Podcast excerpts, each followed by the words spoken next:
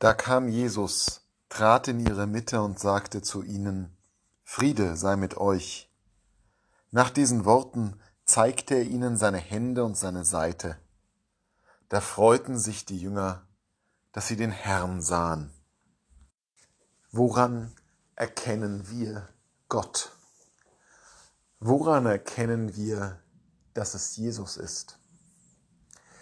Wenn wir zurückblicken auf die Erzählung die uns das Johannesevangelium heute vor Augen führt, dann könnte man fast denken, dass die Jünger, die Apostel, Jesus an zwei Dingen erkennen. An der Ansprache, die Friede sei mit euch, und an seinen Wunden.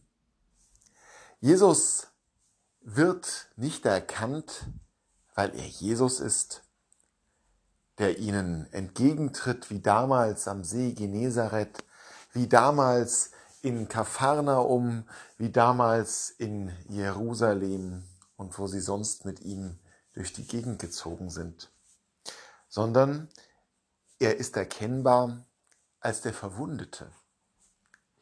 Er ist in seinem auferstandenen Leib gar nicht mehr als Jesus Christus erkennbar als der Zimmermann aus Nazareth, sondern das, was die Jünger ihn erkennen lässt, ist neben seinem Gruß, der Friede sei mit euch, die Verwundung Jesu. Woran erkennen wir Gott? An seinen Wunden. Das bringt auch ein ganz neues Licht auf die dann folgende Erzählung vom Apostel Thomas. Der Apostel, der nicht dabei ist, als die anderen ihm davon erzählen, dass sie Jesus gesehen haben, der Apostel Thomas sagt, wenn ich nicht seine Hände sehe, die Male seiner Nägel, und wenn ich nicht die Verwundung an seiner Seite sehe, dann glaube ich nicht. Weil das, was Christus ausmacht, eben nicht das freundliche Gesicht ist, das sich ihnen zuwandte, wenn er sie lehrte, wenn er die Kranken heilte, wenn er mit ihnen durch Galiläa und Judäa zog. Weil das, was Jesus ausmacht, und das weiß Thomas, die Wunden sind.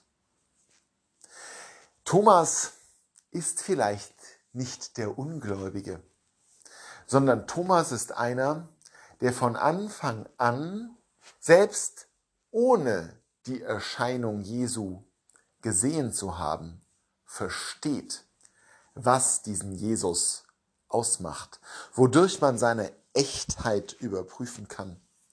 Und das sind seine Wunden. Denn er ist für uns gestorben. Um unserer Sünden willen ist er durchbohrt worden. Das ist das Wesensmerkmal Jesu. Selbst wenn alles Irdische von ihm gefallen sein mag, selbst wenn er eigentlich nicht mehr das Antlitz trägt, mit dem er hier auf Erden zu sehen war, der weiß schon, wie sein auferstandener Leib aussah. Eines ist unverkennbar. Die Wunde. Ja, man kann sich vorstellen, dass der Evangelist Johannes hier daran gedacht hat, wie einst Odysseus, nachdem er seine lange Fahrt hinter sich hatte, von der Wunde, von der Narbe erkannt wurde durch seine Amme, die er trug. Alles andere war verändert, doch diese Narbe blieb gleich. Und genauso ist es mit Jesus, dem Auferstandenen. Mag der Leib verklärt und ganz und gar verändert sein, das eine Wesentliche, das bleibt und daran ist Gott immer erkennbar, wenn er unter uns wandelt. Die Wunden, die ihm geschlagen wurden, die uns erlöst haben. Wo wir diesen Wunden begegnen, da begegnen wir Jesus Christus. Vielleicht wenn er selbst uns gegenübertritt am Tag nach dem Sabbat. Vielleicht auch, weil er uns in unseren Schwestern und Brüdern gegenüber tritt. Und zwar genau dort, wo sie auch verwundet sind. Am Leib und in der Seele. Dort ist Christus mitten unter uns. Das wusste Thomas. Darauf kam es ihm an. Diese Wunden, mit denen wollte er konfrontiert werden. Und wie Thomas sollten auch wir nach diesen Wunden Ausschau halten, uns vor ihnen nicht verstecken, sondern sie suchen, sie uns zeigen lassen, um dann auf die Knie zu fallen und zu sagen, mein Herr und mein Gott, du bist da, lass dich verehren, lass dich von mir umfassen. Wir finden Gott, wir erkennen Gott in der Wunde, die durch das Osterlicht hindurch zu unserem Heil geworden ist.